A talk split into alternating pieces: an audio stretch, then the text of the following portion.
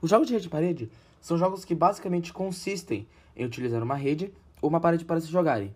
Geralmente, esses tipos de esporte consistem em rebater algo acima da rede ou contra uma parede. Hoje, nós vamos entender um pouco mais sobre como funcionam os jogos de rede parede e também vamos contar a história de um desses tipos de modalidade.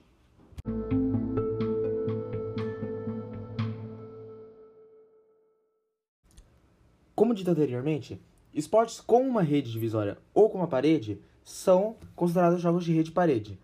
Basicamente, o objetivo desses jogos ou é lançar algo contra a parede ou também lançar algo por cima da rede, batendo ou rebatendo.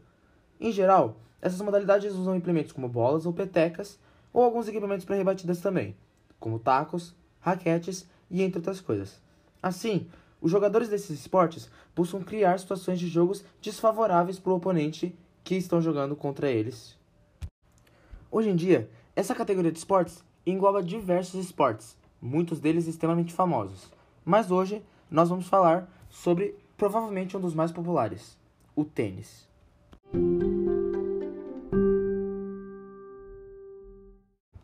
O tênis é datado do século XIX, lá na Inglaterra. Porém, existem teorias que dizem que tal esporte surgiu no século XII, na França. O jogo pode ser jogado de duas a quatro pessoas e é um jogo de rede. Basicamente, o seu objetivo é marcar um ponto, fazendo com que a bola toque duas vezes no campo do adversário ou que o adversário não consiga devolver dentro dos limites da quadra.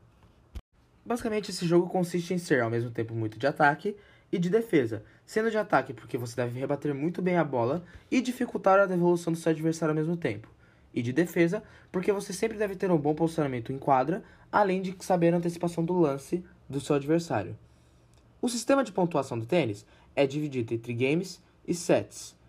O game consiste em quatro pontos, sendo eles pontos de 15, 30, 40 e o ponto do game.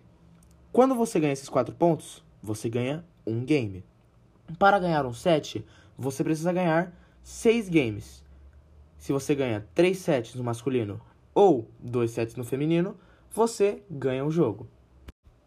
O torneio de Wimbledon é o mais antigo torneio de tênis do mundo.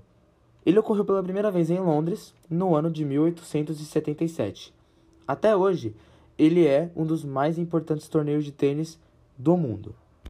Vários torneios de tênis acontecem anualmente, porém, os mais importantes são conhecidos como o Grand Slam, que é uma sequência dos quatro principais torneios de tênis do mundo, sendo eles o Roland Garros da França, o Wimbledon na Inglaterra, o US Open dos Estados Unidos e o Australian Open da Austrália. Nós temos também o ATP World Tour Masters 1000, mais conhecido somente como Masters 1000. Basicamente, é um grupo de nove torneios anuais considerados o segundo escalão do tênis mundial. Esses torneios são disputados em todos os lugares do mundo, de março a novembro.